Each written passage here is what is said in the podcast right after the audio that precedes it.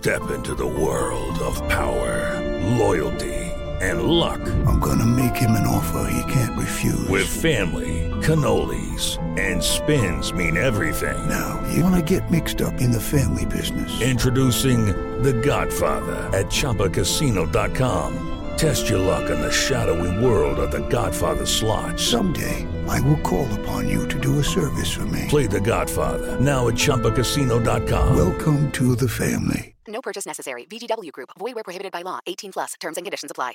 Jovem Pan Morning Show vai começar. Jovem Pan Morning Show está no ar. Jovem Pan Morning Show.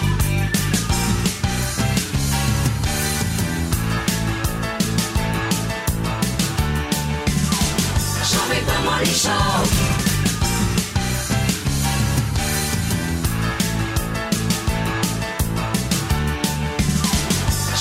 Morning Show.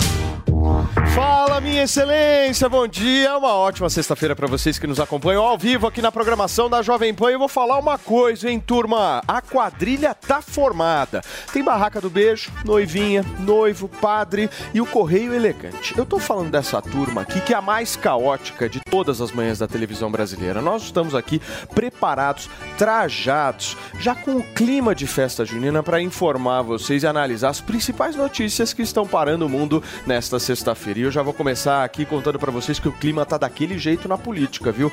Há pouco, o presidente Lula classificou como ameaça as ex- exigências da União Europeia para finalizar o acordo do bloco com o Mercosul.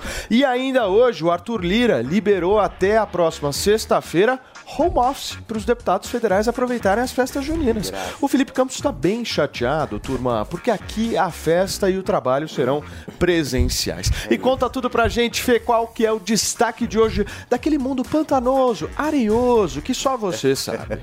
Bom dia, bom dia você que está curtindo aí toda a programação pela rádio e venha, e, e venha pra cá porque na sua TV Jovem Pan sempre tem o melhor cardápio e já começamos aqui o nosso Morning Show. Pois é, conto sim, olha, Paulinho, sabe aquele bafafá envolvendo o caso do Neymar? Pois é, o laguinho que não é nada no diminutivo, na verdade. Lagão. Na verdade é uma praia quase, né? Ele estava sendo construído para estrear hoje, inclusive durante um reality show.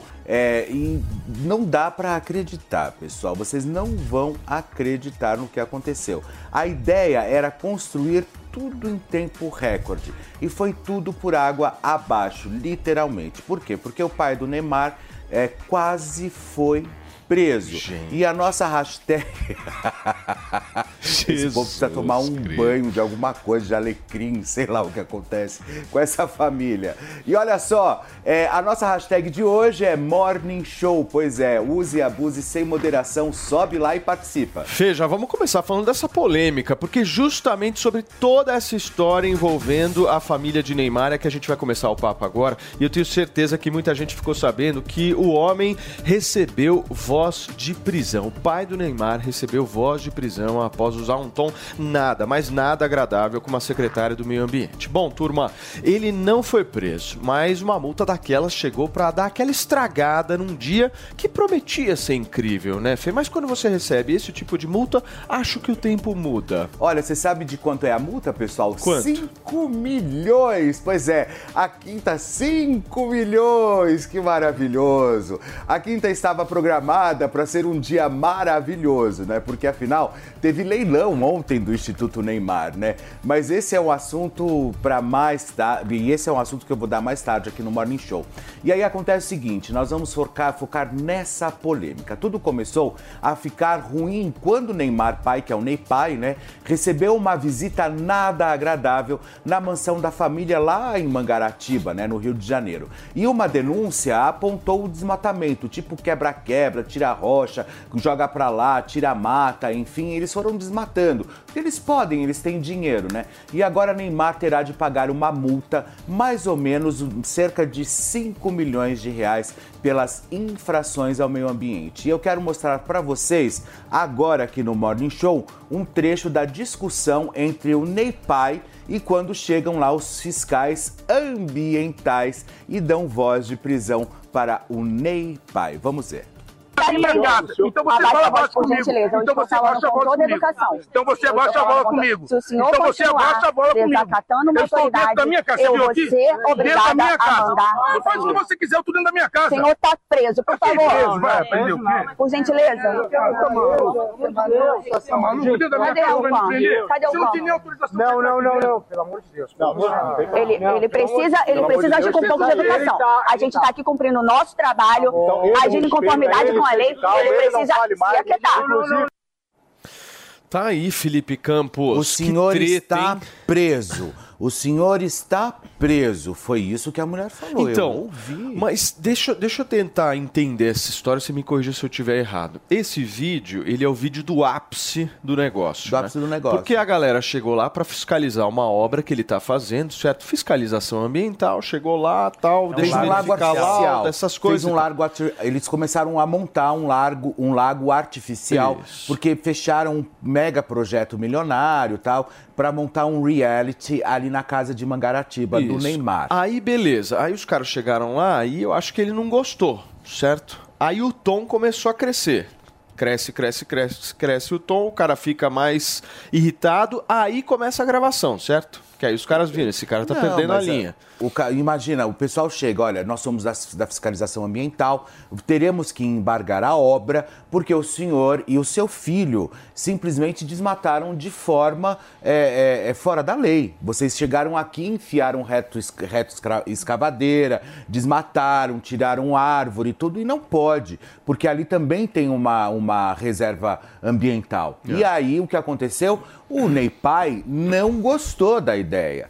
Porque, óbvio, já estava com o dinheiro no bolso, projeto fechado, já para estrear o reality. E aí, aí você começa a pensar 40 milhões, 50 milhões que É, eu vou é ter muito dinheiro que perdido, devolver. eu vou ter que devolver esse dinheiro porque agora acabou o projeto, é isso ou não? e aí, olha, ele ficou louco, vocês viram, né? Aí ele foi, ele simplesmente começou a bater boca com a delegada ambiental, né? A, a- ela E estava com a lá. secretária também. E, e- e a secretária. E ela, e ela começa. E, ele, e eles começam a falar para ele: ó, não é por aí, a gente vai ter que embargar a obra, não pode continuar. O senhor entra realmente com todas as documentações e continua. Mas só como ele tinha prazo para estrear o reality, Que reality ele é começou a bater que- que boca. estreia? É, que reality, não entendi. Então, na verdade, essa informação vazou ontem. Eles iam gravar um reality, fecharam um reality. Da família do Neymar. Da família do Neymar. E ali eles. É, é, é, é, é- é uma. Na verdade, acontece o seguinte: tem uma empresa que constrói lagos. É, né? Óbvio. Baratos. né? Gênesis Experience. Olha que E aí o que interessante. acontece? Eles constroem lagos artificiais. Ou seja, em tempo recorde. Então, se você quer construir o seu lago em tempo Você já tem, né, recorde, você pode, você Liga pode, pros caras. aí você pode contratar essa empresa. E aí o reality qual é? Ele- eles constroem em tempo recorde o lago na sua casa. E aí, e aí o que acontece? Eles, eles pegam, filmam tudo e jogam nas redes sociais. E eles filmam absolutamente tudo, o passo a passo de como é feito realmente o processo de você construir um lago, um lago artificial. E a ideia era divulgar isso hoje. Nossa. Então você imagina, você imagina, foi tudo por Ô, água Felipe, abaixo. mas Agora- no seu caso deu certo? Qual o meu Você caso? também tem um Não, lago. eu tenho- é que, na verdade, assim, eu fui atrás, né? Eu, eu desmatei um pouco lá a, a Lapa, né? Onde eu moro, lá no alto da Lapa, e eu montei um lago artificial. Mas eu fui atrás, inclusive, né? Dessa questão ambiental. Agora, eu tô na dúvida do seguinte, turma. Antônia, me ajuda nisso daqui, minha gata. Você acha que foi a Bruna Biancardi que denunciou? Não, meninas, ó, tem um- uma amiga aqui em comum com o Neymar que ela me, acabou de me mandar isso aqui, eu vou ler aqui, ó. Ela tá falando, meu amor, me ajuda aí. Ele não desmatou. As pedras vieram de fora e o grande erro foi filmar, não para se resguardar, e sim para um circo midiático. Já tinha um espaço, eles já estavam dando, eles só estavam dando um up. Foi o que ela acabou de me pedir para passar aqui para vocês. É, mas desmatou. Eles tiraram. é, mas a denúncia. Então, mas vamos Terra, lá, ok, eu Felipe, confio na sua fonte, eu confio na sua fonte, tá tudo certo. Não, mas eu não a confio denúncia... em ninguém. Eu não confio nem em mim, eu só tô É, passando. mas a denúncia. É, então, a denúncia, a denúncia que a denúncia que chegou é que teve a quebra de rocha, o desvio do rio e o desmatamento. Então Olha eles aqui foram que atrás dessa falou. denúncia. E a briga Felipe. toda também não foi justamente só por causa da, da questão do desmatamento, foi pela quebra de rocha e também o desvio do rio. E aí, o- aí o que acontece? Quando chegou a secretária eh, ambiental, junto com a delegada ambiental lá, na, lá na, na mansão de Mangaratiba, eles pediram as documentações disso. Eles falaram, me dê as documentações que está tudo certo. Eles não tinham documentação. Ó o lago aí, E aí foi quando ela pediu. Então resolva tudo isso e continue a obra. Aí foi quando o Neipai simplesmente foi para cima e começou aquela gritaria, né? Agora vai aparecer um monte de especialista em rocha. Pode Aqui, ter ó, a certeza, tá- meu. a As rochas precisam ser ontem- defendidas. Qual que é A o problema de imprensa quebrar toda ontem. Paulo. Ah, Menino, o que, que foi, Antônia? A imprensa posso, ontem. posso só fazer um pedido para nossa produção? Aumenta, por favor, turma, o, o volume aqui da Antônia, porque a gente não está É, ouvindo tá bem direito aqui no baixinho, estúdio. é. Fala, Antoninha, por favor. A, impre- a imprensa ontem é, descreveu aqui quais foram né, os crimes cometidos, né? Ah, desvio de curso de água, captação de água de rio sem autorização e captação de água para lago artificial, terraplanagem, escavação e movimentação de pedras e rochas sem autorização também estavam entre as infrações.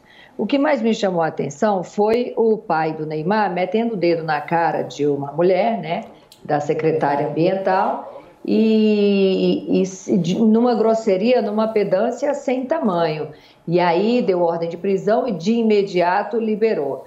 Eu, se eu sou a delegada, se eu sou a, a, a secretária de meio ambiente daquela área, o senhor Neymar não ia, Neymar pai não ia ser liberado é, meia hora depois. Eu ia dar um probleminha para ele, primeiro porque não se levanta a voz por mulher e não se bota o dedo na cara de uma mulher, ainda mais Não, uma ele foi bem deselegante mesmo É. ali, né? Não, e olha só, é, e é isso. E também, além de Neymar, outras personalidades tiveram a mesma ideia de ter um lago em suas residências, como Giovanni Elbanque, Peranta e Bruno Galhaço, Rodrigo Faro, Isabela, mas do Rodrigo tá tudo organizado. Tá. tudo organizado. Só é porque ele verdade. te deu entrevista, né, Felipe Campos? Isabela Fiorentino, Felipe Tito e o sertanejo Sorocaba. O projeto ambicioso seria apresentado nas redes sociais como um reality, como eu já falei para vocês agora.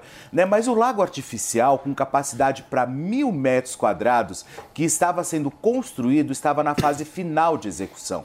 E a decoração já estava na fase final e a inauguração seria nesta sexta-feira, onde eles fariam aquela festa, aquela organização que o Neymar gosta de fazer, né? Claro. É que, não, eu vou sentar. que eu vou sentar, vou sentar. deixa eu te fazer uma pergunta. Hã? Que música que é essa? Dos, dos, dos parça, né? É isso que ele, porque eles ouvem só isso, né? A gente percebe aqui que o Felipe tem uma boa Sentar. cultura de funk, né?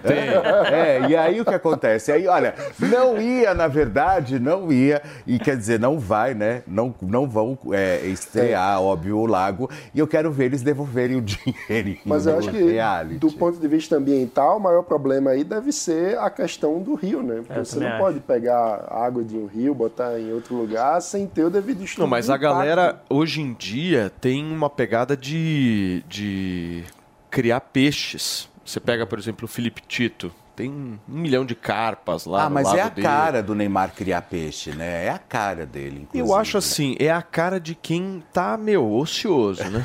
É a, Você não acha? Pô, mas, mas pra mim é novidade os defensores de é a rocha cara, agora. é, mas é a cara de quem tá com muita grana sobrando. Muita amor, grana, Mas muita. sem sombra de dúvida.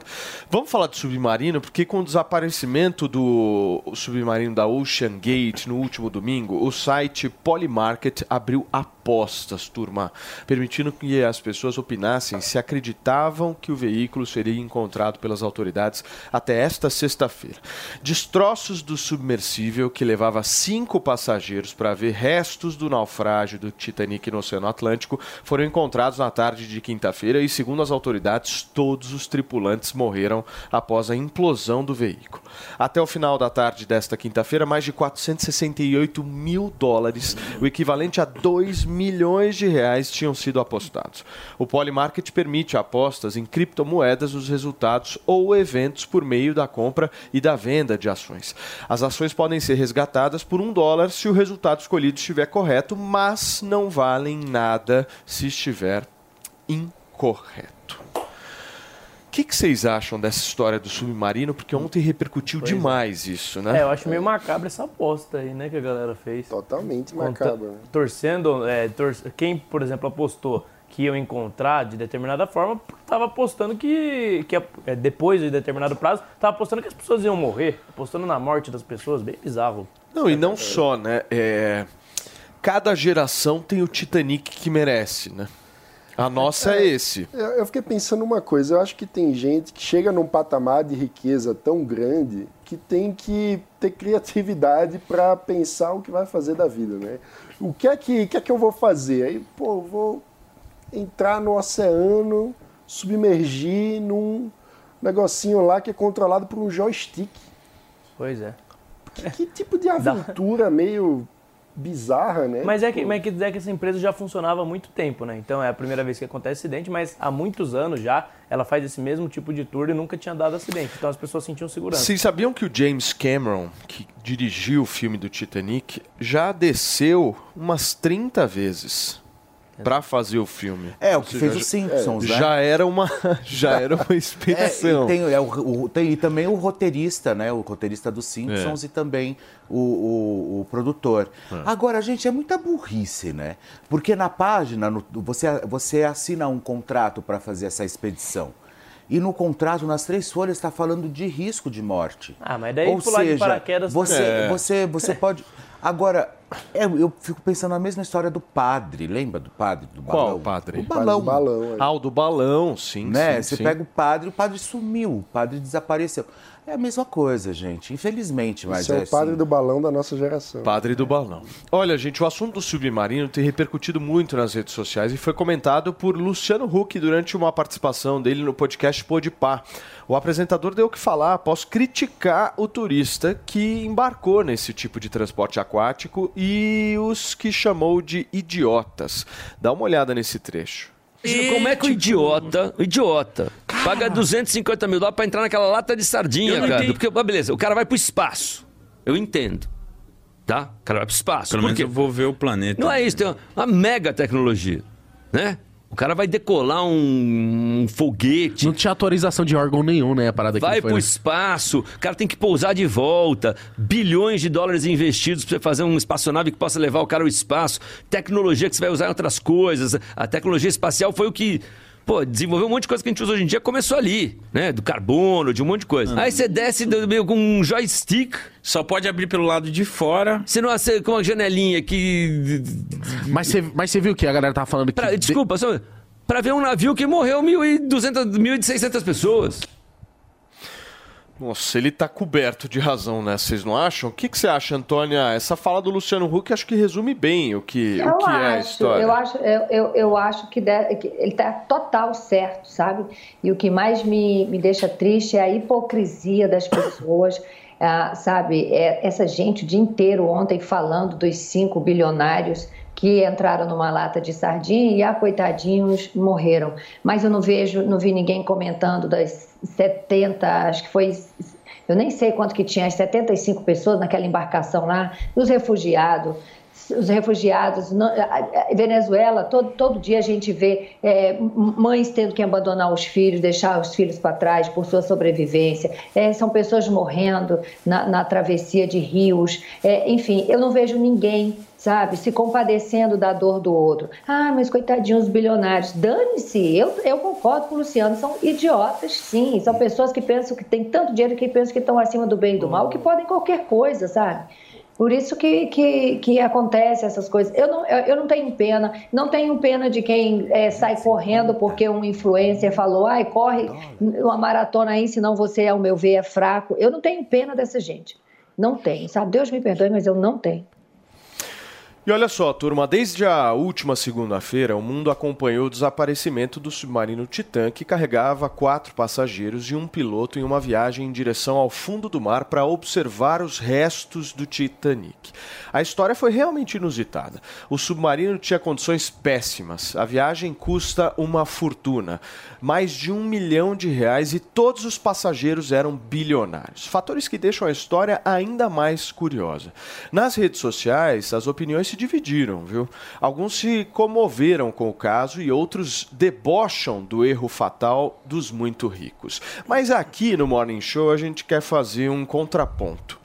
Há exatamente uma semana, 78 imigrantes do Afeganistão e Paquistão morreram em um acidente com um pesqueiro no Mediterrâneo. Eles tentavam fugir do Talibã em busca de uma nova vida na Europa. Em março, 32 outros imigrantes morreram em um naufrágio na costa da Tunísia. Na embarcação estavam imigrantes do Congo, Camarões, Nigéria, Costa do Marfim e Guiné, Serra Leoa, Síria, Marrocos e Burkina Faso. Uma semana antes, um barco com 67 imigrantes desapareceu na costa da Tunísia. Em fevereiro, 43 imigrantes, incluindo crianças, morreram na costa da Itália em um outro naufrágio nas proximidades da Calábria. Eram pessoas do Irã, Paquistão e Afeganistão. Só neste ano foram pelo menos 220 refugiados mortos no mar. A reflexão que a gente quer fazer aqui com vocês é a seguinte: que nessas navegações as condições subhumanas são forçadas e não escolhas de luxo. Há uma questão também que a gente precisa trazer aqui para vocês, que é o seguinte: muita gente pega e fala o seguinte: Deus vai me proteger, Deus vai me salvar de alguma forma. Deus vai te proteger sim, Deus vai te salvar sim. Mas sabe o que Deus não vai fazer? Entrar em barca furada desse jeito e ser irresponsável da forma com, como essas pessoas foram. As pessoas elas precisam ter uma noção que a gente precisa fazer escolhas que são acertadas.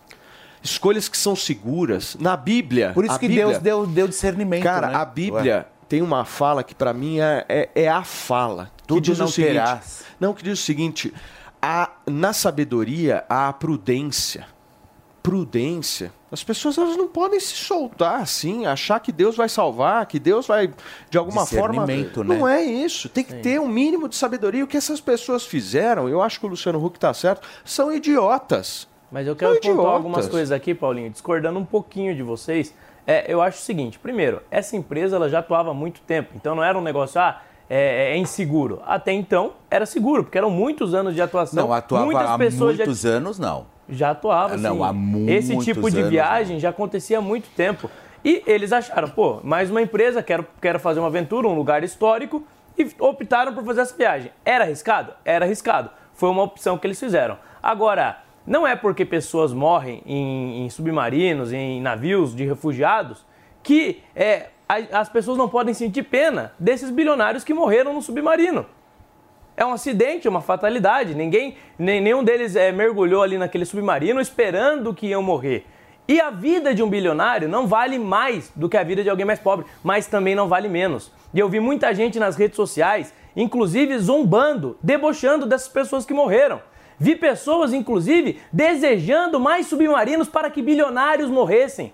Pessoas que têm uma narrativa ideológica de esquerda e que perdem a própria humanidade. Que não conseguem olhar para um ser humano que- passou por uma fatalidade e sentir pena. Sentir pena das famílias que estão sofrendo com o acontecimento. Então não tem problema nenhum você sentir é, pena de, de- dos bilionários que morreram nesse acidente, assim como também não tem problema nenhum, e aliás, nós devemos ter preocupação com os refugiados que morrem todos os anos por conta de regimes autoritários que perseguem essas pessoas.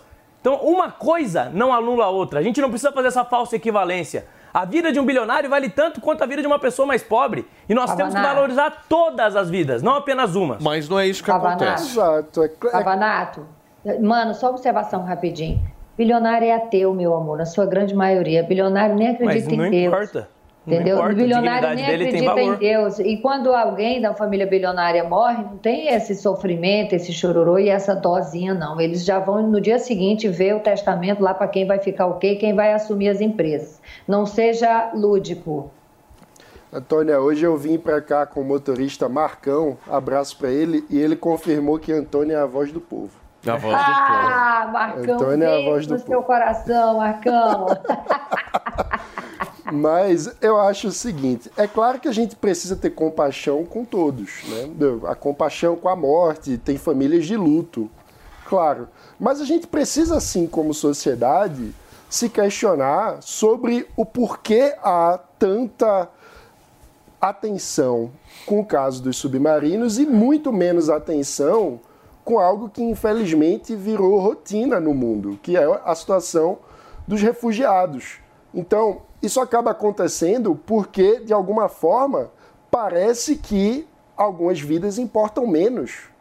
Parece que pessoas que vêm de uma condição mais humilde, de países é, que não são tão valorizados, parece que a vida dessas pessoas passa a valer menos. E isso é um problema quando a gente pensa no mundo que a gente deseja, onde as pessoas tenham todas igual dignidade. Eu concordo que a gente não pode, sei lá, festejar a morte de um bilionário. Isso é bizarro na minha visão.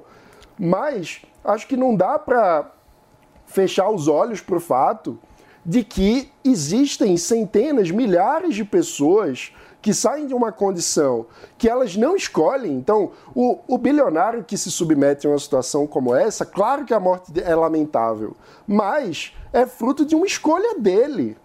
Já o refugiado que está é, numa situação que precisa, às vezes, entrar num navio de pesca para atravessar o oceano em busca da chance de viver em paz, de não ser perseguido, de não ser morto por um regime autoritário que não aceita uma diversidade de vida ou por um lugar que às vezes está em guerra civil, as pessoas estão se matando e a pessoa tem como é, única esperança de dar uma chance de ver seus filhos crescerem e não serem mortos numa guerra, ser, a, entrar num navio de baixíssima é, condições de segurança, atravessar o oceano para tentar ter uma esperança do outro lado.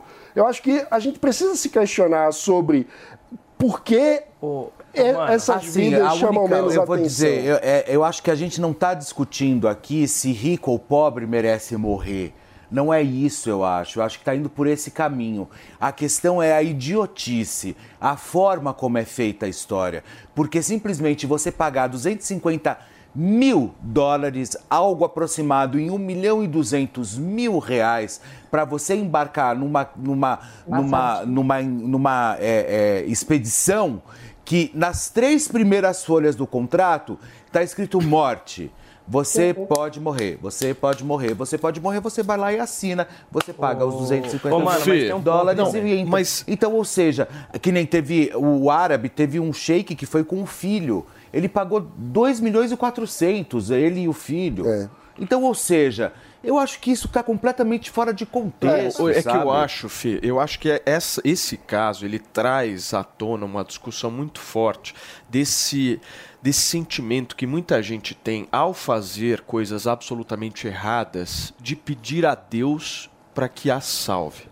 Esse, esse é o ponto. Então, por exemplo, sei lá, você vai é, de alguma forma é, sobrevoar uma área em que o tempo está nublado? Você vai entrar num helicóptero com o tempo nublado? Claro E eu que não, não. entro. Nem eu. E aí, quando você tá lá, de alguma forma, quando alguém tá lá, o que, que o cara faz? Ai, meu Deus, me ajude. Ou seja, ele transfere uma responsabilidade para Deus. Ele não ajuda Deus a ajudar ele. Que não é de Deus a responsabilidade, é a sua responsabilidade. Na hora que um cara vai lá e começa a comer sem parar, achando que não vai ter algum tipo de prejuízo na saúde, aí o cara tem o prejuízo e fala: Ai meu Deus, É. Deus precisa me salvar. Deus As culpa. pessoas precisam entender que as escolhas dela necessitam de prudência. E prudência gera sabedoria. Isso, esse caso é muito emblemático nisso. Foram pessoas absolutamente irresponsáveis que resolveram fazer isso, que não precisavam fazer isso. E eu vou ser muito sincera com vocês. Esse caso era um caso que eu olhei assim o noticiário e falei o seguinte: porra, morreram pessoas, né? Toda vez que uma pessoa morre, você tem um sentimento de tristeza. Você não quer ver as pessoas morrendo. Agora, vou ser muito sincero aqui. Quando eu vi o joystick, irmão, ah, Pelo amor de Deus. É, eu Desculpa. também. Eu vai também. pro inferno, meu. Eu Pega queria falar isso, mas joystick, pra ele- desculpa. Vai pro É, inferno. você vai descer por um negócio comandado Inferno, aqui, meu. ó. Na hora que eu vi o joystick, eu falei, ah, você tá brincando, meu. Não dá pra trabalhar assim, desculpa. Viu, mas Isso o- aqui tá parecendo a festa junina do Morning Show. Não, mas peraí, O falar Mano- em festa o Mano junina levantou do um Morning ponto. Show, falar em festa junina do Morning Show, eu só tenho olhos para esse é, caipira da é, Faria Limer, é isso? Olha lá, ele tá com uma camisa Ralph Lauren. Você tá, você tá falando de quem, Antônia? Isso é uma provocação direta do- a mim? Eu tô falando do, do, do, do comandante deste barco que não, não é uma lata de sardinha comandado no joystick. Senão não entraria. Ó, gente, dá uma ligada no look. Uma botinha, botinha da Hermes, hein, Antônia? Não é não. Bota é da Hermes, Não hein? é não. Você não me vem com esse seu papo, não. Não, eu tô achando que a bota é da Fabiola. Não, não é da Fabiola, Antônia. Homens também usam bota, querido. Eu não sei se é essa Você bota. aproveitou que ela foi viajar e roubou a bota dela, hein? Eu cansei, eu cansei de vocês. Esse barco aqui vai naufragar. Jovem Pan Morning Show.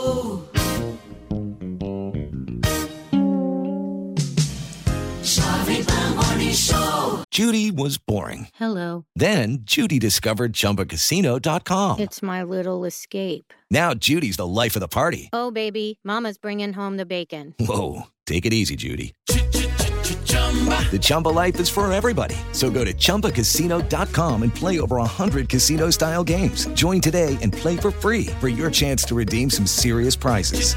chumba ChumbaCasino.com. No purchase necessary. Void where prohibited by law. 18 plus terms and conditions apply. See website for details. Você sabia que tem novidade no seu rádio? É a Jovem Pan News 76.7 FM. Mais uma frequência para você ficar bem informado. Opinião, análise e informação. Jovem Pan News 76.7 FM. A rádio que você já conhece, ainda melhor. Jovem Pan News 76.7 FM. Jornalismo independente. Você ouve a melhor rádio. Jovem Pan. A melhor música. I'm begging, begging. One radio, all the hits. Esta I love the radio station. é a Jovem Pan. Yeah! Chuchu Beleza, com Felipe Xavier. Agora o Chuchu Beleza também é um aplicativo. Vai se fuder, meu. Baixe o app e ouça todas as histórias da semana a hora que você quiser. É de graça. Ah, parece uma louca, né? Agora, se você quiser pagar um pouquinho por mês, você pode ter acesso ao conteúdo completo do Chuchu Beleza com mais de 6 mil histórias pra você. Mas tem pra Android também? Óbvio, Slade. Tem pra Android e iPhone, meu. Todo acervo de mais de 20 anos de programa pra você. Chuchu Beleza App. Baixe já o seu. Tenda Holística. Apresentação Cigana Catita. Olá, aqui é a Cigana Catita e este é o Tenda Holística, um programa de adivinhação mística cigana para você que tá aí ouvindo rádio, hein? Quer falar com a cigana? Quer? Quer fazer uma consulta? Então pega o telefone agora e liga pra cá. Vamos ver se já tem alguém na linha. Alô? Alô, cigana? Aqui é o Wellington. Wellington, me fala, Wellington, que tá afligindo esse seu coraçãozinho, hein? Pô, cigana, eu tô ligando porque eu tô muito sem dinheiro, sabe? Ê, lindinho, mas você trabalha, é? Não, cigana. Ah, então você é estudante? Não, cigana, eu também não estudo, não. Tchá! Então você é um nem-nem? Nem, nem? Nem-nem, lindinho. Nem trabalha, nem estuda. É, acho que é isso sim. Mas como é que você faz pra viver, hein, lindinho? Ah, cigana, eu moro com meus pais, sabe? Eu tenho casa, comida, roupa lavada. Tudo de graça aqui na casa dos meus pais. Ah, tá. Mas quantos anos você tem, hein? Ah, eu tô com 29. 29 anos, não trabalha, não estuda, mora com os pais e tá me ligando reclamando que tá sem dinheiro? Mas o que, que você quer que eu faça, lindinho? Milagre, é? Eu sou cigana, não sou gênio da lâmpada pra fazer aparecer dinheiro do nada, é? Não, não, cigano, não é isso não. Na verdade, eu queria só que a senhora falasse com a minha mãe e convencesse ela a aumentar a minha mesada, ó. Quer ver? Pera aí, ó. Ô, mãe! Ô, mãe, fala aqui com a cigana. Ela quer falar com a senhora aqui, ô, mãe! Mãe! Ê, boludo! Mas que falar com a sua mãe? Ei, tá louco? Ah, criar vergonha na cara e arrumar um emprego e não me enche o saco, ei? Passar bem.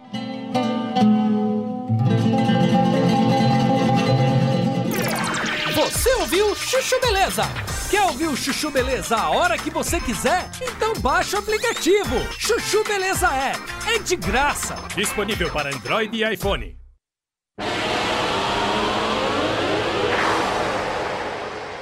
Para você que está ao vivo aqui na programação da Jovem Pan, a gente está repercutindo, a Antônia estava falando sobre uma possível candidatura de Luciano Huck à presidência da República e ele falou isso no podcast. Mas você acha que vai, Antônia, dar? Ah, eu acho que para 26 não, eu acho que para 26 já está tudo muito desenhado, que são aí nessas essas, essas pessoas que a gente vem falando diário, diariamente, né? O Zema, o Tarcísio, o Eduardo Leite, enfim. Ah, eu acho que de fato vai ser o Tarcísio. Muito bem. Turma, olha só, o general Gonçalves Dias, ex-ministro-chefe do Gabinete de Segurança Institucional, descreveu o passo a passo de uma ação no Palácio do Planalto durante os ataques aos poderes em 8 de janeiro. A CPI na Câmara também, na CPI ah, na Câmara, ele também negou ter colaborado com os invasores. A gente separou um trecho do que disse o Gonçalves Dias e vamos exibir agora. Concentrei-me em retirar os vândalos do palácio o mais rápido possível, de preferência, claro, sem baixas e sem confrontos sangrentos. Só havia uma forma de fazer aquilo.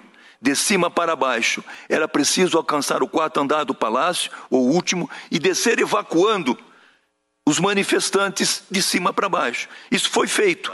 E eu havia determinado que as prisões fossem feitas no segundo andar. Cuidei pessoalmente de manter, de manter indevassado o gabinete do presidente da República. Tá aí a fala de Gonçalves Dias ontem na Câmara Distrital do Distrito Federal. O Gonçalves Dias, mano, é um cara que você confia? Não, definitivamente não, né? Eu acho que a gente está lidando numa situação em que claramente, como eu sempre digo, houve uma flagrante falha de segurança. Então, eu sinceramente não sei até como que seria a melhor forma de um profissional de segurança lidar com uma situação onde o prédio já está invadido e você precisa de uma estratégia de evacuação estando em minoria. Mas é o que a gente precisa discutir é como que se chegou nessa situação, né? Como que o prédio foi invadido e a equipe de segurança estava em minoria, dado que já temos a informação até agora que o, o G. Dias tenta se esquivar dessa informação de que relatórios de inteligência da ABIN já haviam municiado É, o Gabinete de Segurança Institucional. Então, ele fica se esquivando. Ele Exato. tenta dizer que, na verdade, ele não sabia de nada. Mas a gente sabe que relatórios oficiais da ABIN chegaram até ele com a preocupação do que poderia acontecer. Então, o, o procedimento adequado, quando você tem uma informação de que ah, os prédios que você tem que. O prédio que você tem que tomar conta da segurança pode ser invadido, é óbvio você tem que pedir um reforço da segurança. Você tem que tentar construir uma estratégia para evitar a invasão.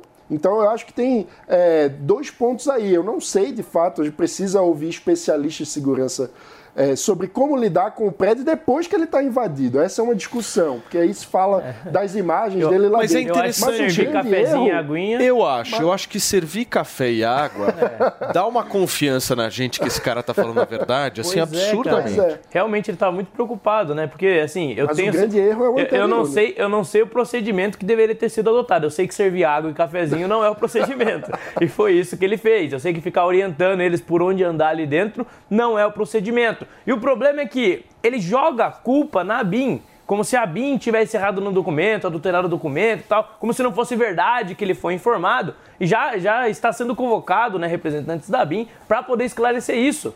Porque ele está fugindo. A partir do momento que você não esclarece um documento que, que foi enviado para você e você começa a culpar a pessoa que emitiu o documento, significa que você não tem muita justificativa para isso. Significa que você precisa fugir do problema porque você não consegue explicar e lidar com os fatos. E como o Mano mesmo já disse, o principal erro foi você ter informação do risco de invasão dos prédios públicos, os prédios mais importantes do país, e você não reforça a segurança. Por quê? Por quê? No mínimo, prevaricação. No mínimo, prevaricação. E é isso que a gente quer que seja esclarecido. É por isso que nós temos agora uma CPMI lá em Brasília. Porque até então, apenas um dos lados estava sendo responsabilizado. Apenas pessoas de um dos lados, até mesmo tentando associar pessoas que nem tinham nada a ver com, aquelas, com aquela invasão, nem tinham nada a ver com aquela manifestação. Agora nós temos a possibilidade de saber a verdade de ambos os lados, inclusive ouvindo pessoas do governo que, de acordo com as imagens, claramente prevaricaram. Agora, Antônio, ele está dizendo que o relatório da BIM foi fraudado e não por ele. É uma acusação séria isso que Outra ele faz acusação. também, né? Outra acusação seríssima em cima de uma instituição que a gente precisa acreditar que seja séria, né? Olha aí o que, que ele está fazendo. E é engraçado que essas pessoas vêm se defender e elas ficam lendo a própria defesa num papel, né?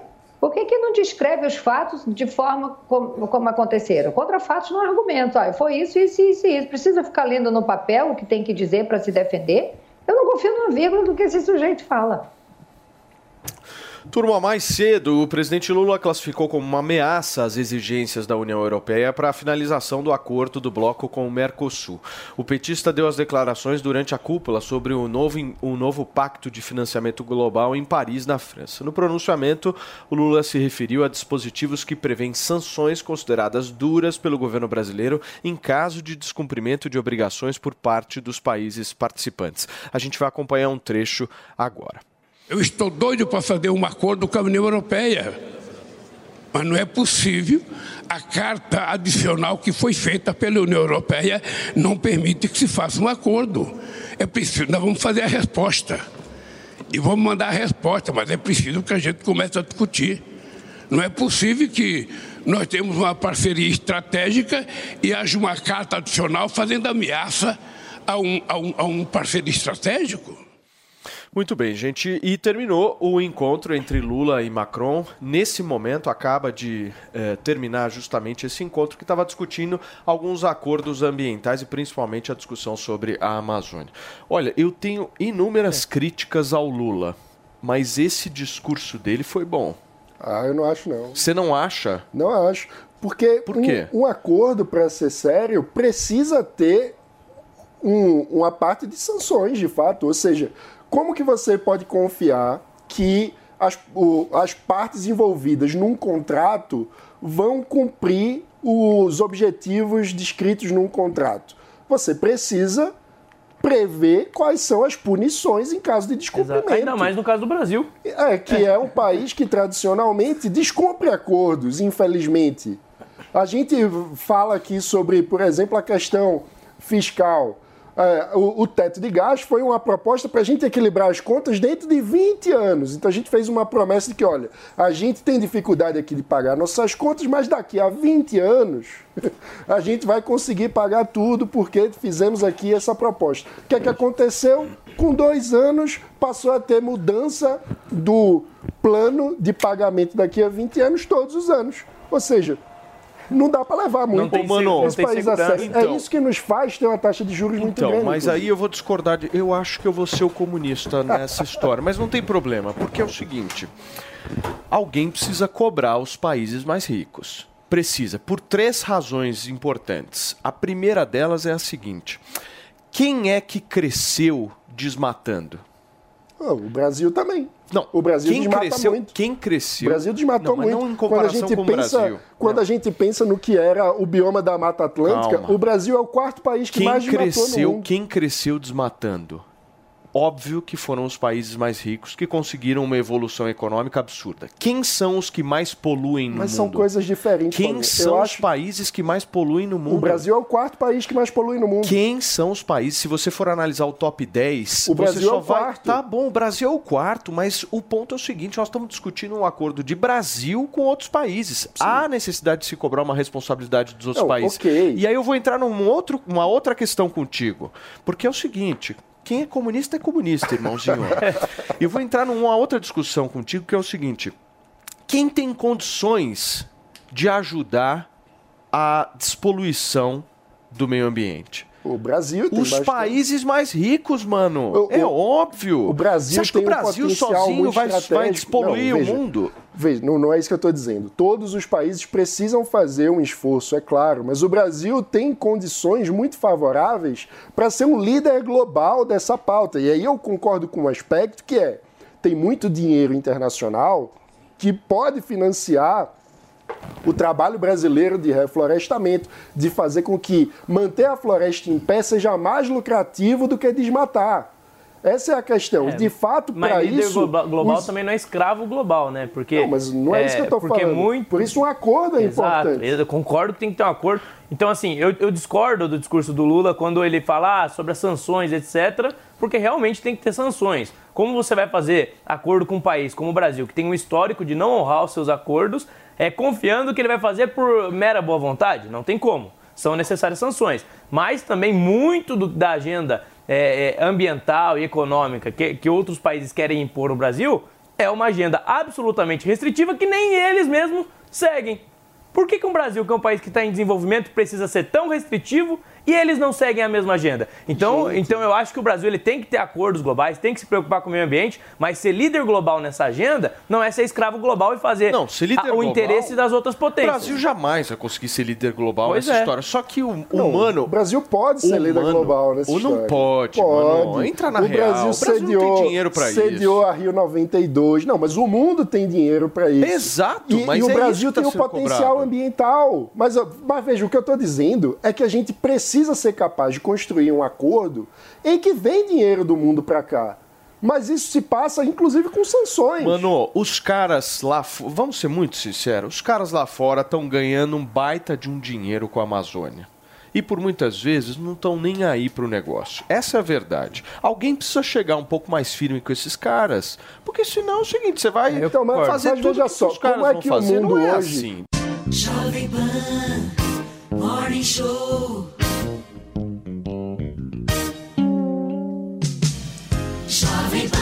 Show. Nós estamos aqui, meu, escancarando uma absurda, absurda incoerência de Mano Ferreira. Porque é o seguinte, Rápido, eu vou explicar. É seguinte, Veja só como é que funciona, Pavanato. O Mano trabalha assim. No processo do Bolsonaro no Tribunal Superior Eleitoral, ele não quer juntar dados. Ué? Aliás, ele não. eh, Aliás, perdão, ele quer juntar dados de todas as formas. Ele quer soltar, jogar.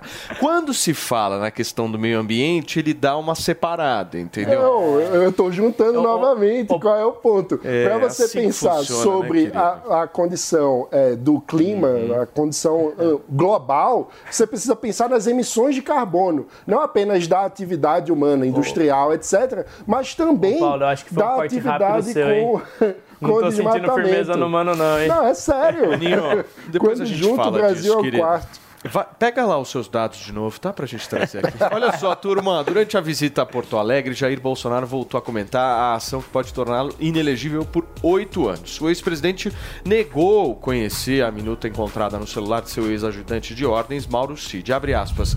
Não tive conhecimento, não existe golpe com respaldo jurídico. Golpe é pé na porta, é arma na cara, meu Deus do céu. Golpe tem de depor alguém, tirar aquela cadeira. Fecha aspas. A gente vai acompanhar um trecho do que disse Bolsonaro. Não existe golpe com respaldo jurídico. Golpe é pé na porta, é arma na cara, meu Deus do céu. Não era golpe, então? Golpe não é domingo. Golpe se depõe alguém. Tá? Mas tinha uma previsão de depor, de depor integrantes do judiciário. Ninguém vai dar golpe com fundamento na Constituição, dá para entender isso? Quando você fala, por exemplo, Estado de defesa, Estado de sítio, é, é 142, GLO, tudo isso são remédios previstos na Constituição. E quando se fala, por exemplo, 142, o Congresso ou o Judiciário, o Congresso ou o Judiciário pode usar esse remédio. A minuta não era golpista. O senhor teve que ficar Você viu? Ninguém viu. Muito bem, tá aí a fala de Jair Bolsonaro sobre a questão da minuta no celular de Mauro Cid, mano Ferreira. Você vai querer juntar a min- a minuta dessa vez ou não? Precisamos juntar os dados e todas as informações para ter uma análise global das coisas. E nesse caso, é curiosa a suposta falta de conhecimento histórico do Bolsonaro. Na verdade, não é tão curioso, porque o que é que eu vou dizer? ao longo da história do Brasil, nós já tivemos vários golpes. E, em geral, os golpes tentam se travestir de legalidade. Foi assim no, na ditadura militar que iniciou em 64 e que Bolsonaro até hoje tem dificuldade de dizer com todas as letras que foi uma ditadura inaceitável. Ele passa pano até hoje para isso. Então, a dificuldade de Bolsonaro de lidar com esses temas vem dessa compreensão bizarra é, de um- uma falta de compromisso com o que significa de fato uma democracia. O Bolsonaro, nesse caso, acaba se parecendo com aqueles socialistas, aqueles comunistas que chamam de regime democrático Cuba, Venezuela, porque dizem, tem lá é, República Democrática da Coreia do Norte, e aí, como tem democrático no nome, aí parece que é democrático na prática, ou seja, confunde o discurso, a tentativa de manter uma aparência de legalidade com os que, o que são os requisitos concretos para uma democracia ser plena, sólida e liberal. Ai, que graça, não? Fofo esse discurso do Mano, você não Graça. achou, Fê? É graça, é uma graça, viu? O Mano é fofo. E aí, Pavanato? Não, a questão- No que, que você discorda?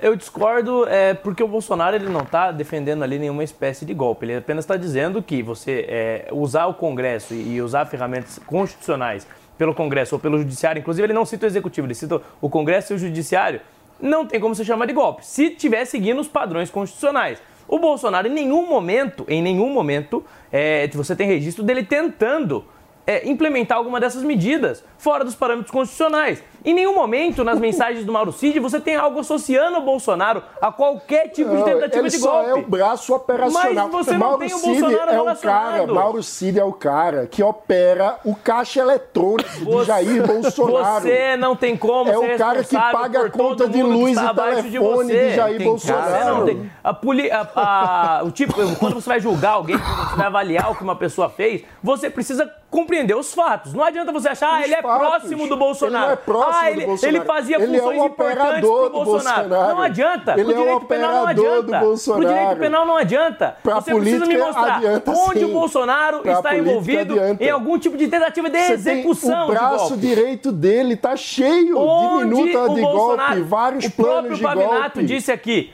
atos Inclusive, preparatórios, o- atos o- preparatórios o Cid- não são condenáveis. Primeiro ponto. Cid, Segundo inclusive. ponto, você não tem o Bolsonaro envolvido nem com os atos preparatórios. Como que você quer condenar ele por alguma Segundo coisa? Mauro Cid, tem. Segundo Mauro Cid, as coisas estão avançando, estamos avaliando, estamos esperando o capitão. Mauro Você Cid, no celular dele, há prova. várias mensagens onde ele, Mauro Cid, braço direito, operador do caixa eletrônico Se eu falo algo a respeito de você, isso vale como prova? Quando Isso alguém vale como é prova um eu falo operador de caixa algo a eletrônico, respeito de você, seja, não vale como Bolsonaro prova. confiava em Mauro Cid, a administração Não vale como prova. Dos recursos. O negócio é, dos se é recursos contra o seu adversário político, os direitos e as garantias constitucionais Que não é importam. Não, tô- Não importa. Aí você quer condenar o Bolsonaro sem prova alguma. Eu, não- eu sou juiz, É, é, essa eu tô é a fazendo a verdade. discussão política. Estou dizendo aqui que o presidente da República tinha o seu braço direito, o operador de caixa eletrônico dele, o cara que pagava as contas de luz e telefone dele, que colocava dinheiro na conta da mulher dele, estava operando para articular um golpe de Estado. O Isso é Mauro fato. Cid é o Compreendo. Bessias da Dilma. Você lembra do Bessias? Lembro do Bessias. Você é vai, vai lá tudo. mandar Você o, é o contrato pro Lula. Fala, Antoninha, você me pediu, meu amor? Ai, meu Deus, não é porque surgiram umas contas aí de umas blusas de 30 reais que a Michelle tinha comprado. E eu já rodei mundo afora. Eu já rodei mundo afora para tentar achar uma blusinha de 30 reais. Eu não acho em lugar nenhum. E eu não tenho mais o telefone, que eu queria perguntar onde que acha essas blusinhas. Da de 30 Shen. reais. Na Shen, você acha? Agora não mais, estão taxando? Não tá né? achando, não, nem na China. Não tá achando. Agora Mas eu, eu acho que o, o, o Mano, como ele tem ali, ele tem um, Mas um teve ódio para pelo muitos, Bolsonaro. mas olha, para muitos políticos, para muitos políticos, eu só fiquei quieto até agora, mas para muitos políticos, o caixa eletrônico foi a própria Petrobras. Então é só isso que eu posso falar. É Foi o quê? A própria Petrobras. Mas sa- sabe o que é engraçado? Se eu- Foi aí a- eu, eu o queria é ver, tudo, né? eu queria ver a postura do Pavanato se fosse o braço direito do Lula com mensagem de golpe de Estado. Aí eu queria ver como seria. Ixi, chamou Eu na chincha, hein, Felipe? Se o, se o Lula, se o Lula não tivesse Compreendo. envolvido, eu não teria o menor problema de dizer que ele é inocente, que ele não tem nada a ver com isso. Não teria o menor problema. Super Não teria o menor problema. Antônia rindo. Não teria problema. Você acredita em Você quem, não pode condenar Antônia? pessoas sem provas. Inclusive politicamente. Você não pode sair condenando no, no aspecto jurídico e nem mesmo politicamente. Você não tem nenhuma prova que associe, que associe o Bolsonaro a qualquer tipo de crime relacionado a isso. Então não tem como você Não, condenar. é, as É falas simples, do Bolsonaro é dizendo se tem alguém que eu confio, é o Mauro Cid. Mas e daí? Ah. Tem fala do Bolsonaro dizendo, tem fala do Bolsonaro dizendo que é dar golpe ou qualquer coisa do tipo? Não tem. Tem. É isso que Quando importa. você olha no histórico Ele confiar político ou não de no Mauro Cid, Bolsonaro, pouco- pouco ele. Fala com todas as letras lá atrás que se pudesse dava um golpe no Brasil. Várias vezes ele falou. Quanto ele tempo foi para ele foi ele foi para manifestação no dia 7 de setembro de 2021 dizer que não cumpriria nenhuma ordem judicial.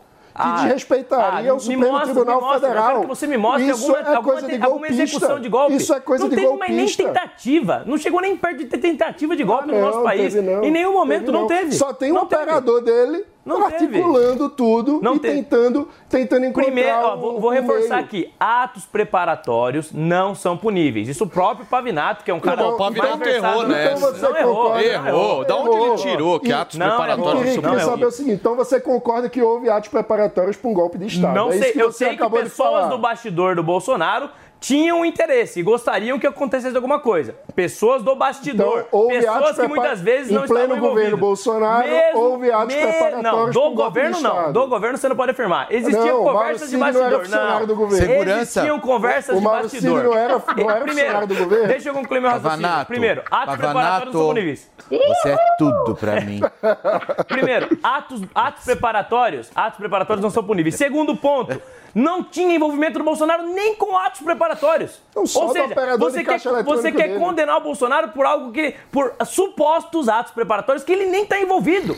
É um exercício lógico, assim, de tentar Ah, não. cavar coisas A- a quem pra Mauro Cid responsabilizar o? Bolsonaro pelo que ele Mauro não fez. Cid era funcionário me de quem? Me parece, A quem me parece respondia? rancinho político. A quem Mauro é Cid rancinho, tem respondia? ranço do Bolsonaro e quer de toda forma Mauro buscar Cid coisa pra respondia a quem?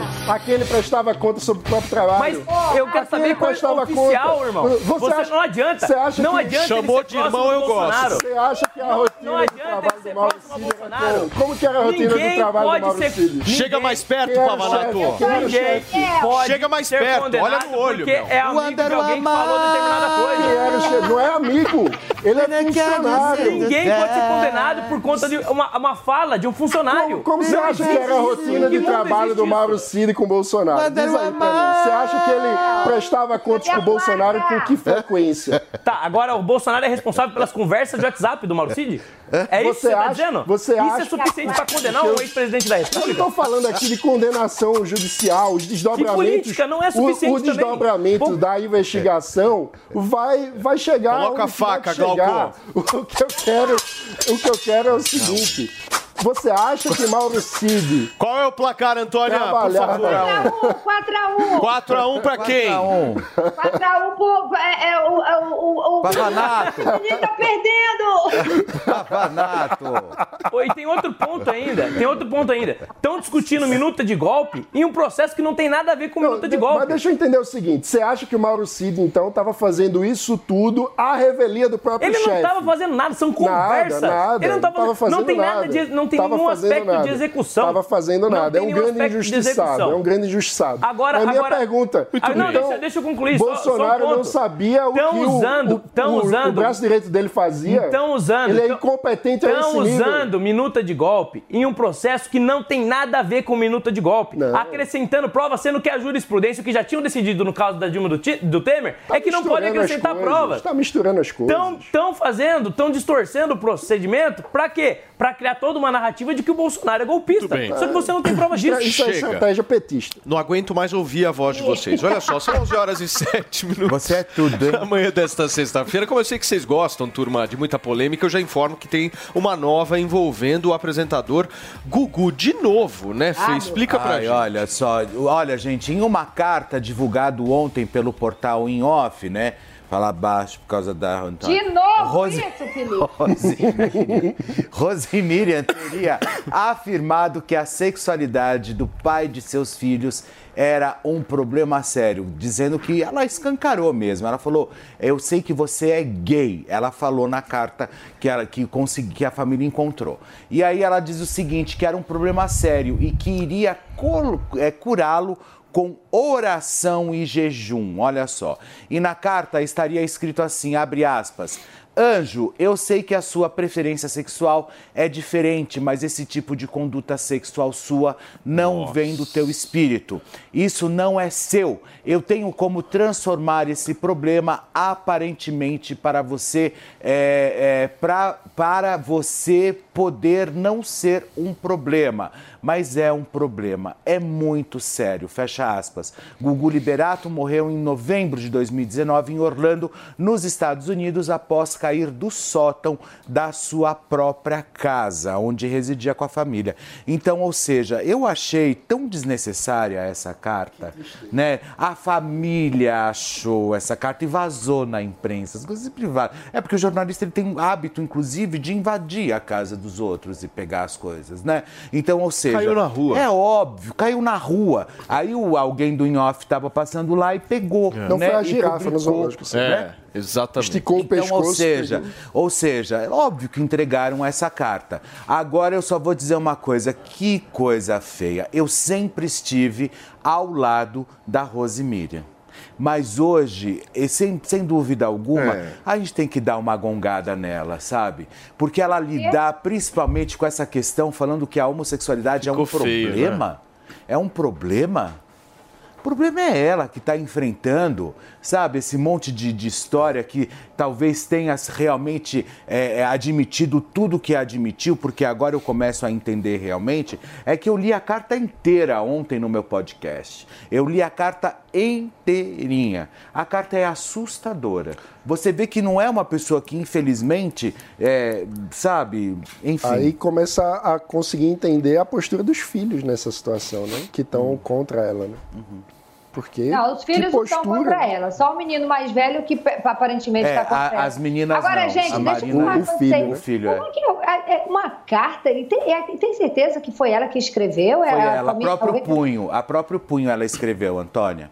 Ela escreveu a carta a próprio punho e essa, essa carta estava guardada e a família encontrou a carta. Então, ou seja, né, eu acho que o mínimo que ela deveria fazer agora ela, era virar público e pedir desculpas, porque ficou muita, mas muito esquisito toda essa história. O Antônia tem muita raiva também dela, né? Obviamente, depois da decisão. Aí ela falando que ela ia dar Viagra pro Gugu. E. Não, bebida, vamos uma beber um carta pouquinho dessa, pra gente que tá, poder meu. transar. Olha isso que ela escreve na carta, Antônia. Ela E a- fala, depois a gente vai tomar um Viagra, e você toma um Viagra, bebe um pouco, e a gente consegue transar, enfim.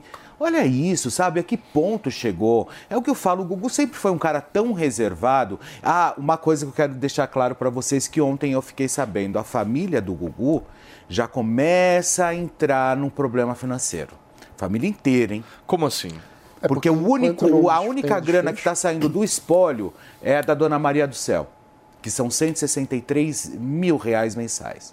O restante está tudo brecado pela justiça. Ainda vai ficar mais uns 10 anos. Ou Que- seja, se eles não pararem com isso, você vai ver só o que vai acontecer. Eles vão delapidar absolutamente tudo. É, vamos Tudo. Por quê? Porque você tem que bancar as histórias. Você tem que bancar imóveis, você tem que esse- pagar O imposto. que mais me impressiona é esse nível de exposição é, da personalidade de uma pessoa que já faleceu, que não está mais aqui nem mesmo para poder expor o que pensa. Então, assim, é, para mim é, é- chega a ser é feio. É, Como as é, pessoas, por causa de dinheiro, são capazes de expor uma pessoa que, teoricamente, elas A amavam. ganância, né? O dinheiro, pra muita gente, é tudo. É, Nossa, eu pensei que você fosse falar alguma coisa tão assim. Você achou? Nossa, eu pensei que você ia trazer um pensamento filosófico. Mas é filosófico, Mas você né? sabe que é, é triste isso, porque ontem, quando eu descobri que, principalmente sobrinhos, irmãos ali, já começam a passar por uma situação financeira difícil, porque era o Gugu que bancava a família, toda essa estrutura. Tinha as empresas dele, tinha uma. Tinha tudo que realmente gerava receita para todo mundo. O cara morre. E aí começa essa briga, vai tudo pro Ô, espólio, vai Felipe, tudo mas para uma coisa eu tenho inventário. certeza, a situação deles não tá mais difícil que a minha. Então, Então, são 163 divididos em quantos? Não, 163 mil só a mãe dele recebe. Então, mas é ela que ajuda a família, é isso que você falou, não é? Ah, não, mas você imagina os custos para manter tudo É. isso. 163 mil não deve ser o cheiro para manter Só a tudo manutenção isso. dos Então, ou imóveis, seja, impostos. É, Só de jardinagem gasta um 100 conto. Só de. Nossa, aí muito. Você sabe que a dona Maria do Céu, a mãe do Gugu, quando ela não fazia merchan no programa, quando ele chegava, isso o próprio Gugu me contou, tá? Ela não fazia, ele não fazia merchan, ela chegava em casa e falava assim. Hoje não teve propaganda hoje, por quê? Eu achei Que horror. isso. Ela falava, ela olhava e falava assim, não teve propaganda hoje, por quê? Ó, Lógico, né? Portuguesa, Gente entendeu? Portuguesa, Fala, Antoninha. Que gente avarenta, que gente avarenta. Gente, deixa eu falar uma coisa pra vocês. Há 10 anos, é, eu, eu contribuo, né, porque é meu também, com um condomínio de 9.500 reais numa cobertura no Golden Green, que hoje uma das filhas não quer vender, porque quer pedir um dinheiro que não, a cobertura não vale. E aí ninguém vende, sabe? Aí fica empatando o negócio. É assim, é surreal, é, é- é- é inacreditável. A gente escuta essas histórias vindo dos outros. Antigamente eu ouvia essas histórias, eu achava que era mentira. Eu falava, imagina, não tem ninguém burro a esse ponto, não tem ninguém avarento a esse ponto. Isso é mentira que essa gente está inventando. É real. E você viver isso é mais surreal ainda. É um negócio, gente, inacreditável, viu? Eu fico com pena dessa gente. Eu, Eu tenho também. dó dessa gente. Eu também. Muito bem, meus queridos. Olha só, na manhã desta sexta-feira, nós estamos em clima de festa junina, certo, Felipe Campos? Lógico. Você é a barraca do beijo, Eu né? sou barraca. Olha, pula fogueira, iai, ai, ioiô. Que interessante. É. O que nós vamos falar daqui a pouquinho no Morning? Daqui Temos- a pouquinho tem temos um vários monte outros de assuntos. polêmica daqui a pouquinho, hein? Entreter, Ah, tem, política. tem, que tem que a entrevista com a Thaís Teixeira. Ah, ela vai daqui estar a aqui. pouco, é. ela- da- daqui a pouquinho ela já tá aí. É, e tem, um, tem várias, mas tem muita polêmica ainda. Boa. Espera um pouquinho. Deixa eu fazer uma pergunta. Você já foi liberado aí do trabalho presencial para que você possa aproveitar uma festa junina? Você foi, Fê? Lógico que foi. Inclusive é hoje. Então, deixa eu te falar uma coisa. O presidente da Câmara dos Deputados Federais, Arthur Lira, liberou o home office para os deputados federais até a próxima sexta-feira. Em razão das festas juninas, o registro de presença pode ser feito online, turma. Os parlamentares retomam o trabalho presencial na terça-feira. Lembrando que todas as segundas e sextas os deputados têm direito ao home office. Jovem Pan Morning Show. Judy was boring. Hello. Then Judy discovered ChumbaCasino.com. It's my little escape. Now Judy's the life of the party. Oh, baby, Mama's bringing home the bacon. Whoa, take it easy, Judy. The Chumba life is for everybody. So go to ChumbaCasino.com and play over 100 casino style games. Join today and play for free for your chance to redeem some serious prizes. chumba ChumbaCasino.com. No purchase necessary. Void where prohibited by law. 18 plus terms and conditions apply. See website for details. A gente tá aqui, meu, num tete a tete com o Mano Ferreira. Vou só repetir a pergunta. Pensando o seguinte: se Mano Ferreira é casado e confia na esposa, e a esposa vai lá e trai ele, quem é o culpado? Ele ou a esposa O que dele? eu acho? Esquece o Bolsonaro. Num relacionamento, quando há traição, é porque o relacionamento não tá bem. Ah, ah, bah, mano. Ih, sabonetou. Tudo bem, mas quem, quem é o mano, culpado? para, Pavarotto, vai. você acha que ele Culpado é quem trai, culpado é quem trai. Mas essa não é a situação do Mauricio. Mano, eu te dei duas opções, querido. Eu Duas. falei, culpado é quem trai. Culpado é quem trai. O Bolsonaro é inocente. Ele falou. Então o Bolsonaro é inocente. Certo, então o Bolsonaro foi corno do Mauro Cid. Essa é a, a- a conclusão do nosso espectador, tá? Muito Não- bem. Não foi minha. Vamos falar de festa junina, Antoninha. Afinal de contas, o povo trabalhador precisa curtir uma boa festa junina e quem trabalha em Brasília também, certo, minha amiga? O real. Tá, como é que é esse home office? Vai, já vai me deixar com raiva aqui, vai. Home office, meu amor. O presidente Arthur Lira liberou home office para os deputados federais até a próxima sexta-feira, minha amiga. Home office, você Uma volta de casa. semana. Uma semana. Semana inteira dentro de casa. Não, não é dentro de casa. É home office, você pode estar na Austrália. você Não, pode é porque festas Bahamas. juninas Você são muito importantes para os Festas parlamentares. juninas são muito importantes, exatamente. As pessoas não podem trabalhar e dar um pulo numa festa junina. Claro que Os não, caras tá só frio. trabalham- de terça a quinta. Os caras só trabalham de terça a quinta, por toda a vida. Eles chegam em Brasília terça, quinta-feira, e, e, na verdade eles trabalham terça e quarta. Porque na quinta-feira já está todo mundo pegando avião para voltar para suas casas. Gente, aí ele dá uma semana porque é festa junina. Esse cara tá de sacanagem com a cara da gente. É porque tá Antônia, mas frio, tem que Antônia. agradecer, tem que é porque agradecer tá o Arthur. Lira. Na verdade é porque é Eu- eu, inverno. eu vou parabenizar aqui o Arthur Lira, porque os deputados trabalhando menos significa que não vai ter PL de censura, significa que não vão destruir o marco do saneamento, não vai ter mais cargo, não vai ter mais gasto. Então, se, se quiser dar mais tempo ainda de férias, sabe, home office, trabalhando só um pouquinho, melhor pro Brasil, eles aprovam as bobagens. Mas, mas eu não tô. en- Desculpa, turma, vocês estão fazendo um discurso pra torcida. Festa junina é um negócio importante para atividade parlamentar. Ah, é, Porque o lógico. parlamentar. Eu vou defender os parlamentares. Que é, muita canjica, arroz doce, eu né, quentão. Eu vou né? defender os parlamentares. quentes. Vai fazer né? isso? Eu vou fazer isso, sabe por quê? Ah. Porque a atividade parlamentar não é só votação. Não é? Não, não é. O que é? É representatividade. Entendi. Te tem que ir em loco, é isso? Tem que ir em loco. Na festa de Campina Grande, de Caruaru, né? É Você tem que ir lá em é loco, porque, é meu, isso? esses caras, esses caras têm que fazer uma articulação política Entendi, ali. É compreendo, importante mas é serem home vistos. office. É home office. Você pode entrar de qualquer lugar. Então. Inclusive da barraca do beijo. Então, eles não estão deixando de trabalhar. Claro. Pô, O que, que a Antônia tá fazendo? Ela não tá trabalhando?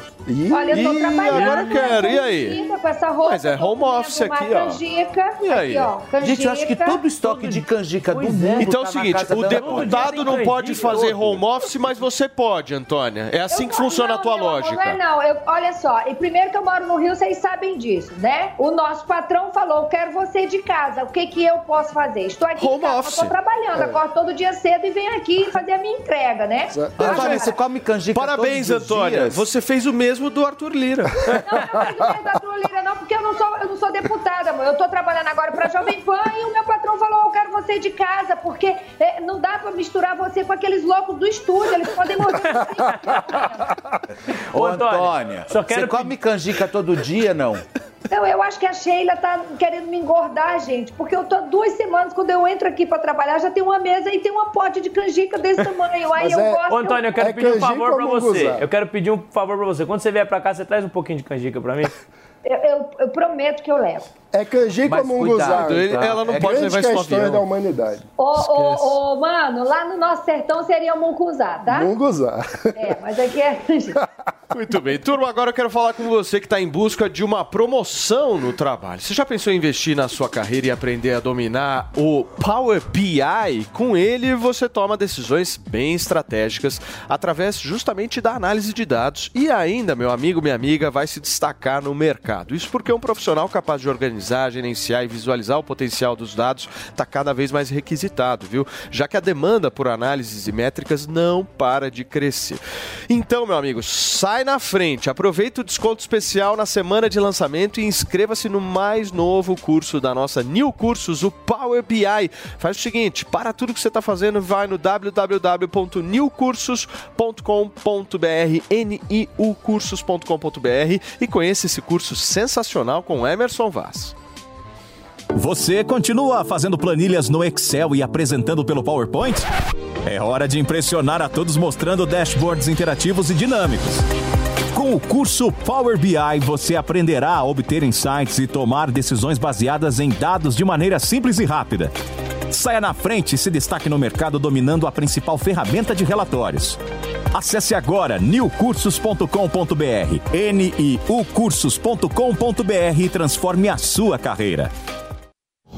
Muito bem, gente. Esse é o curso Power BI. Se você pegar a tua câmera e apontar ela para esse QR Code que está aparecendo ali na lateral direita aqui da tela, você vai garantir um descontaço num curso sensacional. Olha só, gente, vocês não vão acreditar no que eu vou contar agora. A farofa da GK acontece somente de 5 a 7 de dezembro em Fortaleza. Mas tem muita gente que já garantiu o lugar em uma das festas mais concorridas por famosos e anônimos. Sabe por quanto que os caras conseguiram o ingresso, Fê? 80 80 conto. É isso mesmo que vocês ouviram. 80 mil reais para participar da farofa da GK. Felipe Campos, Antônia Fontinelli, vocês teriam coragem de pagar esse valor, Fê? Eu não iria nem por 300 reais. Um convite foi oferecido em leilão beneficente no Instituto Neymar ontem aqui em São Paulo. É, e a influenciadora mostrou que no lote, seis estavam dois ingressos com direito a post no Instagram dela. Olha, muito depois de mostrar o convite, a influenciadora ficou incrédula pelo valor que foi arrebatado. Gente, eu tô muito chocada. Postou ela nos stories. Ou seja, é, é muito, mas gente, eu não, eu acho que eu não pagaria 150 reais. Eu não pagaria 150 reais para ir em farofa de GK, né? Pelo amor de Deus, eu- eu- se, se você chegar na farofa da GK, você, você não vê nada de legal. É, Foi legal, talvez, a, a- a primeira edição, enfim, mas depois eu acho que virou uma baderna. Deixa eu te falar É uma uma, festa coisa. de influenciador só, porque gente relevante mesmo não tem ninguém. Eu não quero de maneira nenhuma te provocar. Ah. Não quero. Não é essa a minha intenção aqui. Mas eu sinto muita inveja sua. Inveja Porque você minha? nunca foi Inveja convidado. de ir na farofa da GK? É óbvio. Ah, faça-me favor. Você tá muito bravo que você não recebeu um convitinho e tá aqui só espumando. Eu ó, não pagaria nem soltando 160 veneno. reais. Eu iria não, Você, querido. você, Eu você- estaria eu, eu lá. que- Eu, gostaria que você fosse qualquer dia, depois você me conta Deixa eu te como falar uma ser. A farofa da GQ é melhor que Max Viril, irmão. É, né? Tô falando. Muito melhor. Ah, então você iria pra outra coisa. Dark Room. Como assim? Você iria pro Dark Room, é isso eu- ou não? eu- querido, você vai na farofa da GQ pra fazer o quê? você quer fazer o quê? Discutir Não, política? Isso, isso é verdade, isso é verdade. Você, você matou a pau, a pau, literalmente. Turma, no nosso sofá a gente vai receber agora a humorista e influenciadora cearense Thaís Teixeira. Como no assunto anterior foi sobre a GK, eu começo o- com esse questionamento. Eu tô sabendo que você já chamou a GK de estrela. É verdade? Tudo bom, Tudo gente? bem, bom querida? dia, bom Seja dia. bem-vinda, viu? Obrigada. Não, a gente sempre foi bem amiga, a gente começou meio que juntas, né, na internet. Mas chegou um momento que a gente se distanciou, acho que essa coisa do estrelismo mesmo, a fama, a gente tem que saber lidar muito com isso, senão a gente toma né, atitudes erradas, posicionamentos errados. Mas isso já está super resolvido, a gente já se entendeu, mas em um momento eu já chamei mesmo. A GK, ela pode ser considerada uma celebridade ou uma subcelebridade? Eu acho que é uma celebridade naquele nicho dela, né? No nosso nicho de influenciadores, com toda certeza ela se destaca, claro, óbvio. Se destaca em quê? Com aquele bambolê? pescoço? Aqui é saia justa total. É, em quê, assim? Porque ontem... Gente, eu acho assim, a GK, ela, tem, ela tem que tomar ciência de uma coisa. Existem histórias que cabem nas pessoas, outras não. Por exemplo, não adianta você contratar é, é, é, mega... É, é, é, é, como que é? Style, Style. é, tipo... E tentar enfiar um look numa pessoa se a pessoa não carrega. Porque é engraçado isso. Tem umas coisas na GK que ela tenta emplacar e não dá, fica feio, sabe? E ela insiste, ela insiste, ela insiste. Eu, particularmente, assim, eu não vejo nada de tão interessante na GK. É, eu- eu não consigo entender o vi. que que ela faz. Por exemplo, eu vejo muito mais. ela é uma eu vejo muito mais. Ela faz- eu faz vejo- a mesma coisa que você, Olha, eu vejo muito mais. Eu vejo muito mais. Eu não faço não, Paulinho. Eu vejo muito mais é, atitudes interessantes na Thaís do que na, na, na própria GK. Cara, você tá falando isso só porque ela tá aqui, Felipe É Campos. só porque eu tô aqui. Você tá querendo uma Mentira, pergunta. Thaís. Não, mas ele, ele não tem cara de quem leva desaforo e quem manda recado, não. Não, ele tem cara de quem não. fala. Todo É. mundo que vem aqui Ele ele quer tem. fazer pergunta. Mentira, Ele quer- mentira, Ele Leva, em você. leva, leva Oh, meu Deus do céu. Felipe é assim. não é. Compreendo. A GK, compreendo. A GK, eu acho, eu não sei, não curto, não acho ela legal, entendeu? Mas, se você recebesse um convitinho da farofa, eu sei que você Eu ia. iria. Você iria. comigo. Ele iria. Deixa eu falar o que, é que ele faria. Ele iria, porque é em Fortaleza, mas ele ia lá pra casa. Ah, Ah! Pergunta iria pra casa da E a Thaís, gente ia pra pronto. praia, a gente ia É comer isso. carangueja, a gente ia fazer. Você um recebeu fuá. convite pra farofa? Não, não, não, Não? recebi convite, não. É, realmente tá na mesma situação. É isso, Thaís. Eu não vou, não, eu não curto esse, Você esse tipo nunca de foi? evento. Não, nunca. Nunca nunca foi. fui. Na verdade, é, no começo, né, as primeiras edições, quando ela ainda fazia lá na Paraíba, que era o aniversário dela, é, mais pra amigos, né? Eu, eu ia, mas hoje não mais. Hoje É, não, não- não- não- Mas nada contra também quem vai, né? Eu acho Agora, que tá lá na Paraíba tá rolava o aquilo. quê? Já tinha Dark Room? É. Não tinha Dark Room, não. Tinha um mato, uma vez eu fui pra trás, eu fui lá pra. Eu fui, Você uma vez foi eu fui no por mato? Fui por Atrás mato. da moita é Uma vez eu fui pra Ave Maria, Deus me livre. Meu Deus, eu fui. Eu fui, eu fui Eu por fui, tá mato. Mas eu certo, tava ué. louca, entendeu? Eu fui por mato e pronto. E tá Entendeu? E tá certo. certo, e ninguém viu e pronto. E se tivesse visto também, daí... E se tivesse visto também, não tem nada, que fui eu que fui, eu quis ir, entendeu? E foi rápido e pronto. Que interessante. Mas não tinha Dark Room. Era outra estrutura de evento, era outra proposta. Ô, mano, eu senti você falando com muita propriedade do mato. Você já teve lá Atrás da também? É um lugar tradicional ir atrás da moita. Né? Você tá vermelho, mano? Você também? Por que, que você tá vermelho, maninho? Me acessou boas lembranças. Foi fazer o quê do mato? Foi cagar no mato. É, pois, pois é. Ô, Thaís, e a vida? Me conta. Me conta Ai, um pouco. amiga, E A aí? vida tá indo muito bem, graças a Deus. Muitos projetos. Você emagreceu muitos, muito, hein? Perdi 20 quilos. Caramba. Graças a Ozempic, Deus. não? Não, tomei Ozempic. É, eu tenho um protocolo de emagrecimento. Eu comecei a emagrecer porque eu estava bem acima do peso. E aí isso virou um produto. Eu juntei todo o meu time né, de profissionais e aí eu fiz um, Mas é que um nem o da desafio Joyce da... House. né? Eu acho que a Joyce copiou o teu Joyce? protocolo. Pô, protocolo Será? O protocolo dela JH. é Photoshop. Ah, não. O meu, o meu não é Photoshop. Quem tá me vendo pessoalmente tá vendo que eu emagreci. Emagreceu de muito, verdade. tá bonita. Né? Tá bonita. Tô na melhor fase. Você tá na melhor fase mesmo? Por eu quê? tô.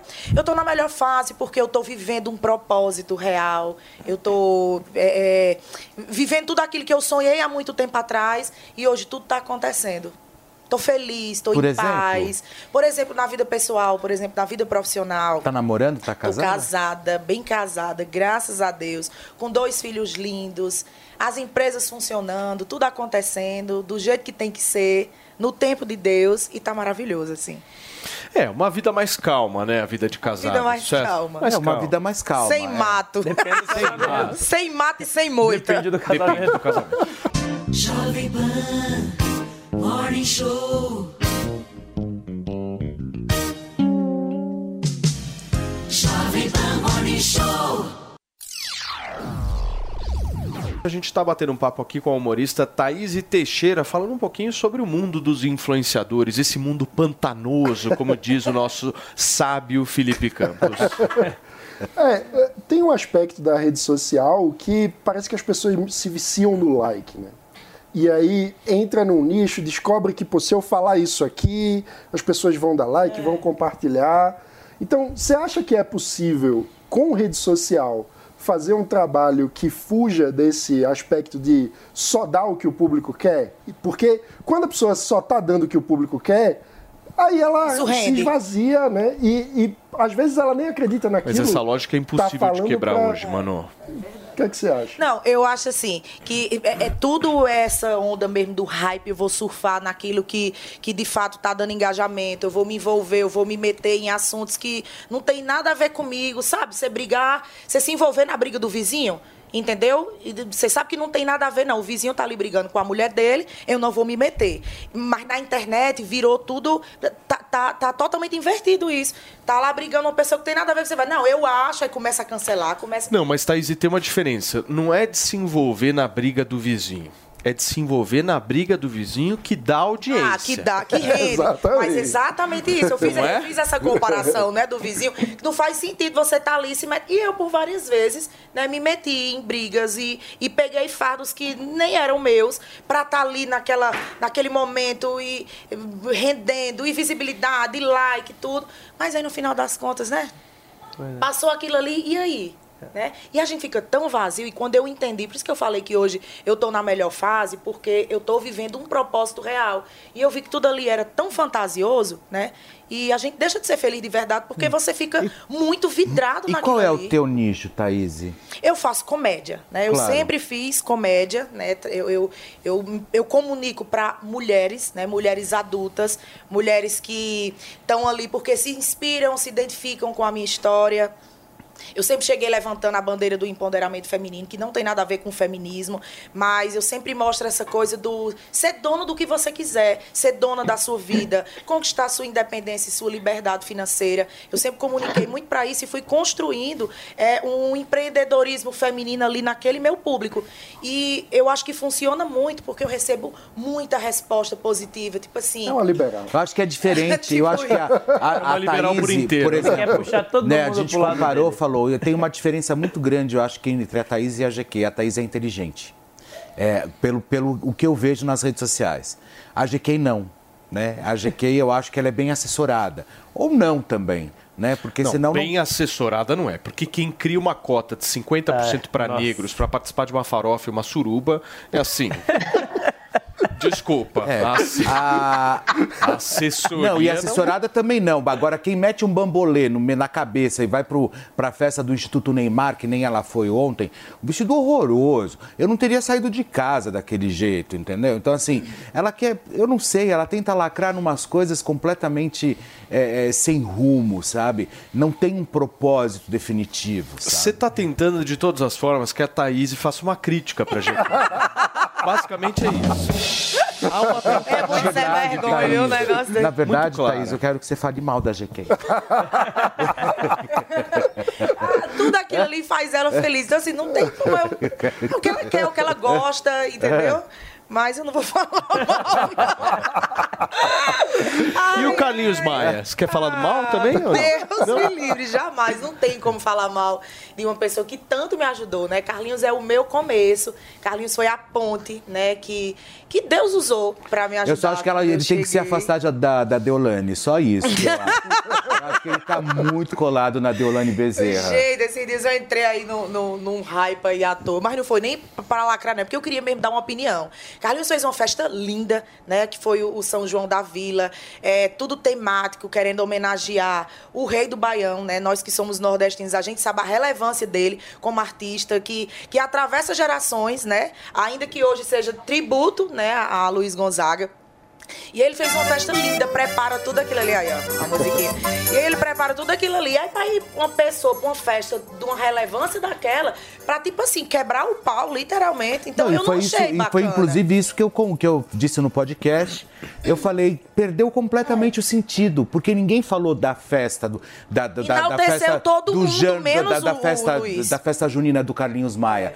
Todo mundo focou na briga da Daiane Bezerra, a irmã da, da, da Deolane, junto com o Rico Melquiades. Ou seja, que virou aquela baixaria horrorosa. E é. aí eu acabei realmente. E eu falei pro Carlinhos: o Carlinhos não precisa Não disso. precisa Ele disso. não precisa, por causa de dinheiro? Por causa de dinheiro? Então não faça a festa. Eu prefiro assim, não faz a festa, junta dinheiro, Não, faz e o ano assim, que vem. ele investe de fato em todos os eventos que ele faz, né? Estrutura, tudo. Ali não, não é divulgação, né?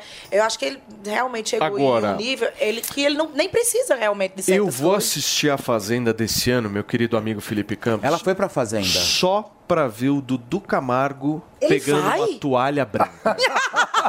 Dudu Camargo vai pra fazenda. Eu acho que sim. Vai ser babado, viu? Vai Agora ser tem um nome que babado. já tá quase fechando. Eu sei um nome confirmadíssimo, É, olha, viu? tem um nome que já tá quase Confirmado? fechando. Confirmado. Chama-se Marilene Saad, a esposa de Estênio Garcia. Ela, é, já Ela vai? Você tá brincando. vai. Eita. Você imagina ela querer fazer harmonização em É, todo mundo? Botox tá em dia, Ela foi, ela foi a Thaís. E a Thaís foi divertidíssima na Fazenda, foi muito boa. Quando que você Ah, foi, Thaís? Eu fui em 2019. Foi. A Fazenda 2019. 11. É, Fazenda 11. é. Agora, você não poderia falar pra gente o nome aí, que você sabe? Ah, Deus me livre, Ave Maria. Não, não, mas não tem ninguém Nos bastidores eu falo. Fala baixinho. Aí vocês não dizem que foi eu que contei. Entendeu? Mas eu vou eu vou É falar. homem ou mulher? É meia. É bicha. É bicha. É bicha. É bichíssima, é bichérrima. Eu vou dizer, vai causar, viu? É bicha. Vai causar ali naquela fazenda. Será que você tá falando do Thiago Salvador? Não, Não. não tô. O Paulinho tá Não. jogando os verdes. Será que ela tá falando do Dudu Camargo? Você, você é um cara do mal, né? Você gosta. Ai, maravilhosa. Oh, e o que mais? Me conta mais. Depois, a Fazenda, a gente tá falando disso, a Fazenda foi bacana pra você? Ah, a Fazenda foi. Porque eu já vinha com aquele público da internet, né? E a Fazenda tem um público totalmente diferente. É a tia Nossa audiência sofá. tá bombando, Tá viu? bombando, Vai coisa lá. boa. E aí a tia do sofá, né? Eu, eu pe- prospectei um público do sul, sudeste. E foi muito interessante. Foi um divisor de águas, de fato, a Uhum. Fazenda pra mim. Eu, eu morri de medo. Só eu vou ser canceladíssima, ou então eu vou sair ah, amadíssima, né? Graças a Deus deu certo. Ô, Antônia, o que, que você tá brava aí, hein? Não, eu não tô brava, não. Eu tô só observando. Não tô brava, não. Tô observando a conversa de vocês. Tô me divertindo. Ela é ótima. Que bom. A cara dela de diversão. Eu percebo a sua diversão, Antônia. Ela é tá bem assim, Eu meu, tô. contagiante. Eu tô, gente, que eu tô observando. Eu, olha, quando eu grito, quando eu brigo, vocês reclamam. Quando Não. eu fico observando, vocês aí. Vocês vão me enlouquecer a qualquer momento. É que a gente te ama, meu amor. Isso é amor.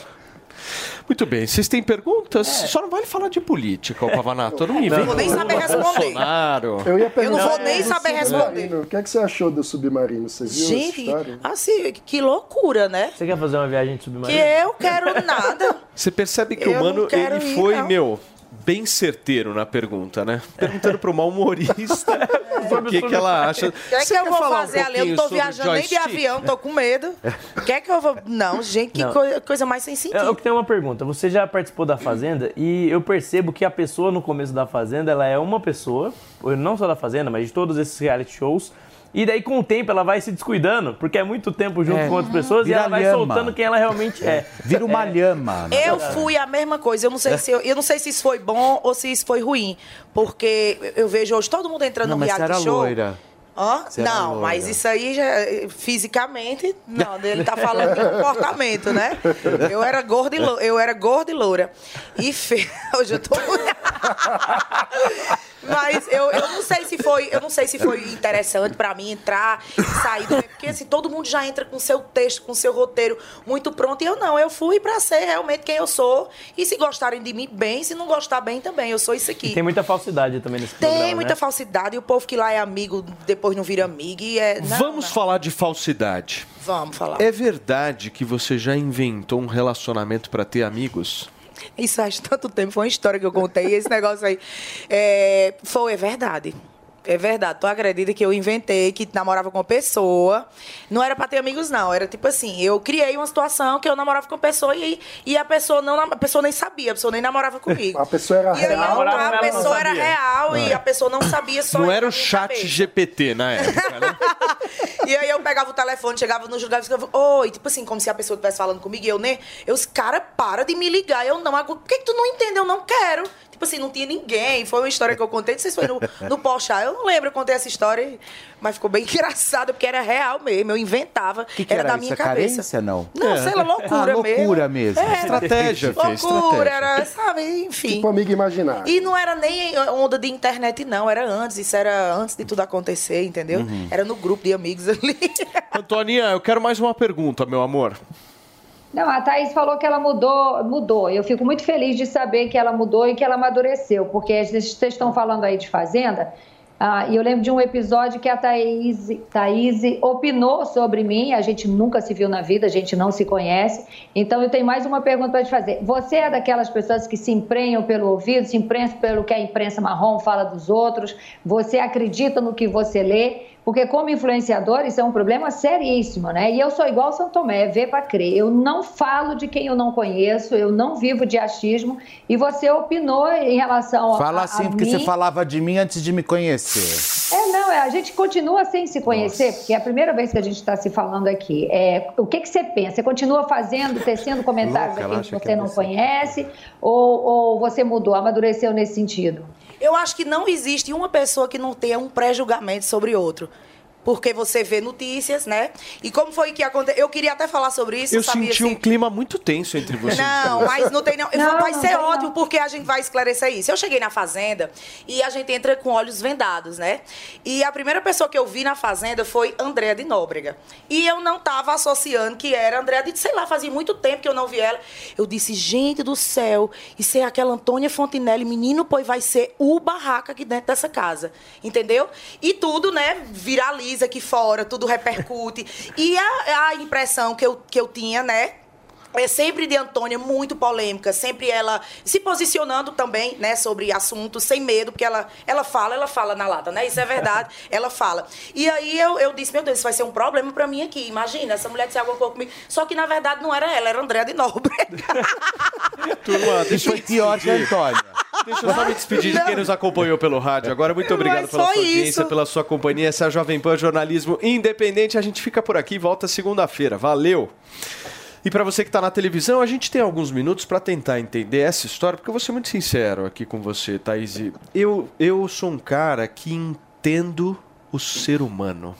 Ah, você entende. Eu olho para Antônia. Uau, pois eu vou te dizer, viu? Eu olho, Parabéns. eu olho pra Antônia Mas e eu vejo lábia pela não, sobrancelha dela que ela não gosta numa determinada pessoa. E eu senti isso de você. Eita. Não querendo de jeito nenhum, não querendo de maneira nenhuma criar um climão aqui no final do programa, mas aqui a gente tem que falar Mas a eu acho que não, eu acho que a Antônia. Antônia ela- odeia ela. Eu acho que a Antônia. Mentira. Odeia. Antônia odeia ela. Odeia ela. Odeia não. Eu tenho certeza que ela E não você, odeia. e você também odeia ela. Olha, Não odeio, eu tenho certeza que ela também não me odeia. Mas é claro que ela ouvir, tipo, o que eu falei, claro que ninguém vai se agradar. Não, se eu eu tivesse falar ouvido alguém também coisa- falando isso de mim, eu É, ia querer me defender. Mas eu acho que a Antônia, ela, com esse tempo que eu tô trabalhando com ela, ela tem uma coisa que ela trabalha, às vezes, com benefício da dúvida de ouvir as pessoas. Isso eu acho legal, entendeu? Assim, sei lá, não sei se isso é tipo, entendeu? Mas que ela trabalha com esse benefício, às vezes, de Compreendo. ouvir, às vezes, eu acho que sim. Ô, né? Thaís, o Paulo é contratado para fazer intriga entre as pessoas. Desculpa, querida, não é não. conseguiu ainda. Mas, Antônio, da mesma forma que eu também tinha essa impressão de lado negativo, né? Eu também preciso dar essa honra. É, teve um momento muito importante da vida de uma pessoa que, que eu tenho muito carinho, amor, admiração, né? Gratidão, que é Milady. E que Antônia... Gosto dela, hein? Oi? Gosto de Milady. Isso, gosto muito, muito mesmo. E em um certo momento, né, a Antônia foi a pessoa que realmente se posicionou é, em favor disso.